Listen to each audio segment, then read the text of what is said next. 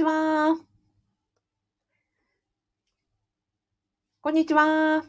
えー、公務員が職場で言えない話を聞く人は、美香和美と申します。現在、ラジオと YouTube で同時ライブ配信を行っております。このチャンネルでは、公務員が職場で言えない副業の話、人間関係のお悩み、そして辞めたい話などを解決するチャンネルでございます。えっ、ー、と、今日のテーマはですね、地方自治体の、えっ、ー、と、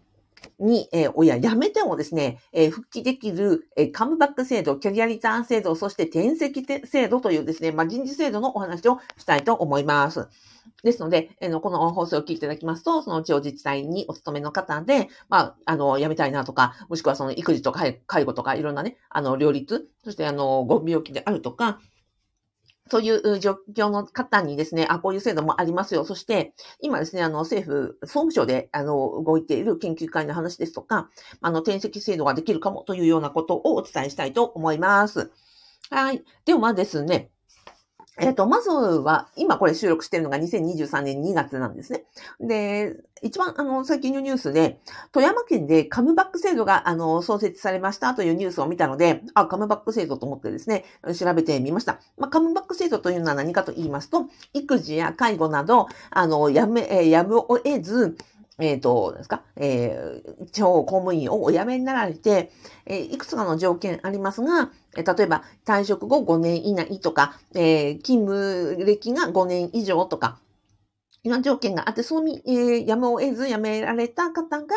あの、もう一回、あの、働きたいと思った時に、そのカムバックできるよと。で、いわゆる今までだったらその制度がなければですよ、一般にその公務員試験を受け直して、えー、受け直せるね、その年齢だとか、いろんな条件があって、受け直してもう一回入ることはできたんだけれども、その、過去のえ勤務歴を活かした形でカムバックできるよというのが、そのカムバック制度になりますと。で、これが、えっ、ー、と、富山県に2023年から始まるということになったという報道がありました。で、他の自治体はと言いますとですね、一番、私が調べて一番古いなと思ったのは滋賀県さんですね。え2018年に、キャリアリターン制度という制度で、えっ、ー、と、滋賀県が、あのー、発表されてました。2018年ですか？ら、もう5年以上ね、この制度運用されていると思います。この滋賀県のキャリアリターン制度も同じく、育児や介護でやむを得ずご退職された方が一定条件を満たせば、えっ、ー、と、復職希望で、えっ、と、を出し、で、えっ、と、職務に、あの、公務に復帰できるという制度ですね。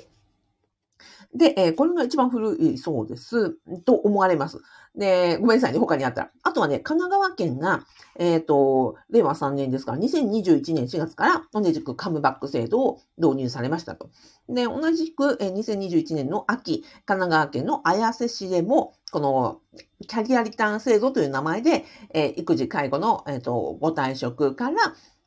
えっ、ー、と、復職希望の方を募集するというのが出されてましたと。あとは、えっ、ー、とね、えー、令和4年ですか、去年か、2022年8月には、えー、栃木県の那須塩原市で同じくカムバック制度が、え、創設されたというあの記事を見つけましたと。え、ですので、なら、あの、並べますと、滋賀県、神奈川県、神奈川県綾瀬市、栃木県那須塩原市、そして富山県などでは、育児、介護を理由に退職された職員の方がカムバックできる、もしくはキャリアリターンできると、まあ、要は復帰できるという制度がありますと。で、ちょっとですね、あの、もうちょっと幅を広く、雑誌になったのはですね、寝屋川市、大阪風寝屋川市。2021年にですね、制度ができていまして、こちらは再チャレンジ制度という制度だそうで、これはですね、育児、介護のみならず、例えばご病気で治療をされるためにご退職されたんだけれども、ご病気が治られ、治ったとかですね。あとは、大学院に進学したいとかいう理由で、お辞めになられた方も対象。それから民間企業に転職した人も対象。それから私のようにその起業したアントレプレーナーになって、あの、やっぱり戻りますみたいなのも OK なんだそうです。すごいと思って。ね、他のそのキャリアリターンとか、えカムバックは育児介護などの理由だけなんですが、ネガーガシはですね、あの、めちゃくちゃ懐広く治療、進学、転職、起業まで、あの、戻ってきていいよと。しかも、うんと、10年以内、退職後10年以内なら OK で、えー、50歳以下ならいいよ、みたいな感じでですね、あ、懐広いなと思いましたね。こんな感じで、今、あの、ね、挙げた自治体さん以外にもきっと、ね、こういう制度があるんだなというふうに思いまして、あの、どんどんね、地方公務員の方の、まあ、一回、うん、辞めたらね、や、辞めたら後がないという思いが、あの、少し緩和されると思うんですよね。まあ、辞めても戻れる制度があると思うのは、やっぱり選択肢が広がることですし、それこそキャリアのね、あの、考え方も柔軟になると思いますので、非常にいい制度かなと思いますし、おそらく、まあ、あもう広がっていくしかないだろうと。あの、人材ね、人手不足の問題、えー、公務員志願者が減っていく、えー、減っている問題から考えると、これはもう制度としては広がるしかないだろうと思っています。じゃあ、これの、あの、制度の元が何なのかというと、えっ、ー、と、総務省のですね、研究会でポストコロナ期の地方公務員のあり方に関する研究会というのが、えー、令和3年8月から開催されていて、えっ、と、直近だと、今ね、総務省のホームページ見てますが、令和4年12月に第8回までの研究会が開催されていると。で、この研究会で、えっ、と、ある程度まとまったら、冒頭で申し上げました、えー、超公務員間に転籍制度ができるんじゃないかというのがですね、えっ、ー、と、2022年の日経新聞の1月の記事で、あのー、紹介されています。これは、その、超公務員が、あの、の方がね、その共通資格を持っていて、A、A、えー、例えば、県庁、えー、県庁、えー、B、C、それから、えー、の C、町とかですね、そういう自治体で、えどの自治体にお勤めになられていても、その他の自治体に転籍できる。で、前まで勤めていた自治体のご経験や多分、その、なんていうんですか、えっ、ー、と、職位などをそのままに、要はやめて受け直すんじゃなくて、そのそのまま転籍できるという制度がどうもできるんじゃないかという、このね、今の総務省のポストコロナ期の地方公務員のあり方に関する研究会の、うんと、議題でも上がっているので、まあ、先ほどのキャリアリターン制度、それから何でしたっけあの、再チャレンジ制度、えカムバック制度にプラスして転籍制度がおそらく今後出てきてくるだろうというふうに言われているということでございます。はい。そしてですね、何を言おうとしたかというと、そうですね。なので、超公務員の方は、まあ、どんどんね、あの、働きやすく、あの、選択肢が増えてくるだろうなというのは、まあ、間違いないだろうとは思います。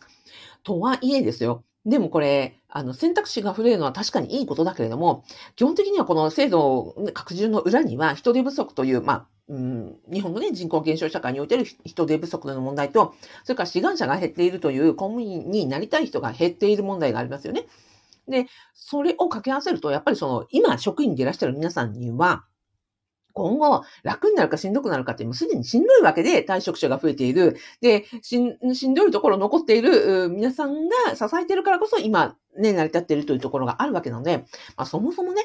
ここに、あの、制度拡充されるとはいえですよ。制度が拡充されればされるほど、いろんな人が、やっぱ多様性がね、多様な人材が来るわけじゃないですか。昔はね、その同期と一緒にこう上がっていって、ね、ピラミッド型の組織であったところ、ね、その先の、なんですか、キャリアチェン、キャリアリターンで戻ってくる方もいれば、あの、副業人材でね、あの、民間企業から来る方もいれば、で、ね、あの、採用とか年齢とかもたくさんこう、拡充されているので、昔みたいにもう、いわゆる、あの、新採用職員みたいなのだけではない、あの、方、あとですね、その、会計年齢入用責任もいらっしゃれば、あの、非常勤査とかもたくさんの働き方の方がいらっしゃる中で、今、現役職員の方ですよ。マネジメントはむちゃくちゃ難しいだろうなと。まあ、しかもその再雇用、ね、年々延長問題があるとですよ。昔上司だった人がね、あの、えっ、ー、と、自分の今度下に来るとか、あの、自分より年上なんだけれども部下になるとかっていう方もうたくさんいるわけで、じゃあもう、長くいればいるほど、やっぱり今の、求められるところは、マネジメントの、うんと、マネジメントスキルというかね、その、そうですね。ま、そうですよね。まあ、やっぱマネジメントスキルになるのか、になるよな、そこがやはりね、今以上に高く求められるようになるよな、っていうふうには思って見ていたところでした。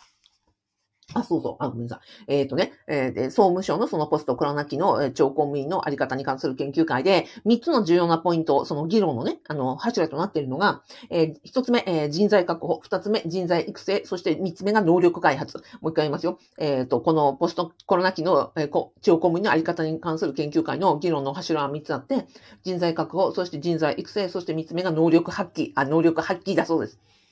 ということは、やっぱりこの3つが、今もう本当にね、あの、役所の中で難しくなってるからこそ、この研究会がなってるんだよねって。で、能力、人材確保も難しいわ、ね、人材育成も難しいわ、能力発揮も難しいわという職場の中で、あの、管理職としてやっていくってものすごい、あの、ハードなことだよなっていうふうに思ってました。で、私がね、こうやって今、4年目ですよ、公務員の働き方に関する職場で言えない話の、を聞く人の活動を始めて4年、丸ほぼ4年になるんですね。で、4年前はね、副業の方がやっぱり人気だったんですよ。あの、在職中にお小遣いを得たいっていうので、副業、私がね、10年副業やってたっていうので、副業やってみたいという話で、たくさんそのお客様が集まってきてくださってたんですが、今はね、もう副業よりも、やっぱりねこ、このままだとね、やっていけないから、ゆくゆくやめたいっていうご希望で、その、まあ、一旦として在職中に、えっ、ー、と、自分自力で稼げるようになりたい。まあ、結果的に副業なんですが、もともとの4年前は、えっ、と、要は、辞める気はないんだけれども、うんと、副業をしたいっていう方が、まあ、9割以上だったんですね。で、辞めて起業したいっていう方とかは、まあ、かなり珍しい方だったんですよ。1割いるかいらっしゃらないかぐらいで。でも、今、ね、2023年に入っても、本当に感じるのは、あの、お小遣いを得たいというよりは、もう今、限界だから、あの、最初はいきなり辞めるの危険だと思うので、最初はその副業から始めて、それを軌道に乗せて、ゆくゆくは辞められるその準備をしていきたいという方がね、相当多くて、私だからマネープラン制度とかですね。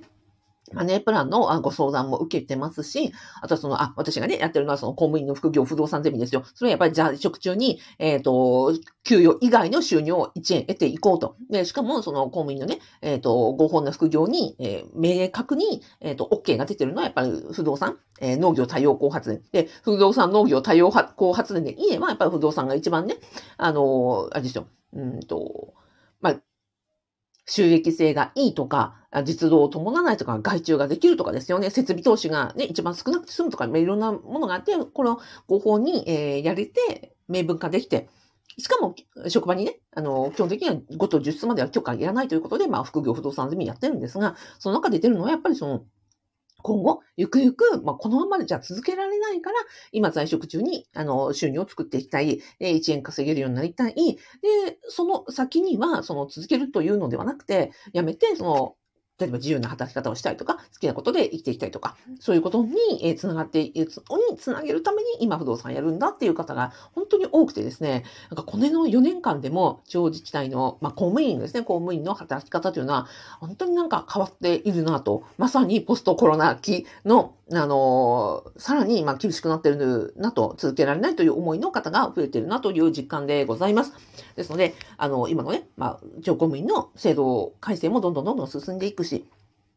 で、政務としても、まあ、かなり真剣に取り組んでるということが、もう今話しながらね、もうなんかこう伝わったあ私自身も感じたところでした。まあ、とはいえ、このまま進んでいたとて、まあ、こうん、そうですね、あの、職員に求められるものは、あの厳しさを増す一途だと思いますので、えっ、ー、と、このままね、続けられないなとか、まあ、ゆくゆく、あの、自分の、うんと好きな働き方をしたいというふうに思われる方は、ぜひですね、あの、私の公務員の副業不動産ゼミ、あの、アクセスしてみてください。あの、無料動画セミナーで、まあ、どうしてその副業不動産なのかですね、メソッドなどもお伝えしていますので、私自身もこのままじゃ公務員続けられないなと思って、在職中に一案作るところからやってきましたのでね、公務員の方の、えっ、ー、と、お悩みに特化した、あの、全部となっております。アクセスしてみて、動画の概要欄、ラジオの説明欄に、えっ、ー、と、ご説明ありますので、えー、アクセスしてみてください。はい。えっ、ー、と、ラジオでコメントいただきました。ひろさん、ありがとうございます。ゆかさん、ありがとうございます。まりかさん、ありがとうございます。やすさん、ありがとうございます。ハーモニーさん、ありがとうございます。たけさん、ありがとうございます。ひろさん、私もその通りで、辞めたいからのハブ参加でした。そうなんですね。あの、ありがとうございます。ひろさん。そうなんですよ。だからね、本当にね、なんか変わってる感じがすごいします。うん。同じ副業やるんだけども、全然動機というか、背景が本当にね、なんか、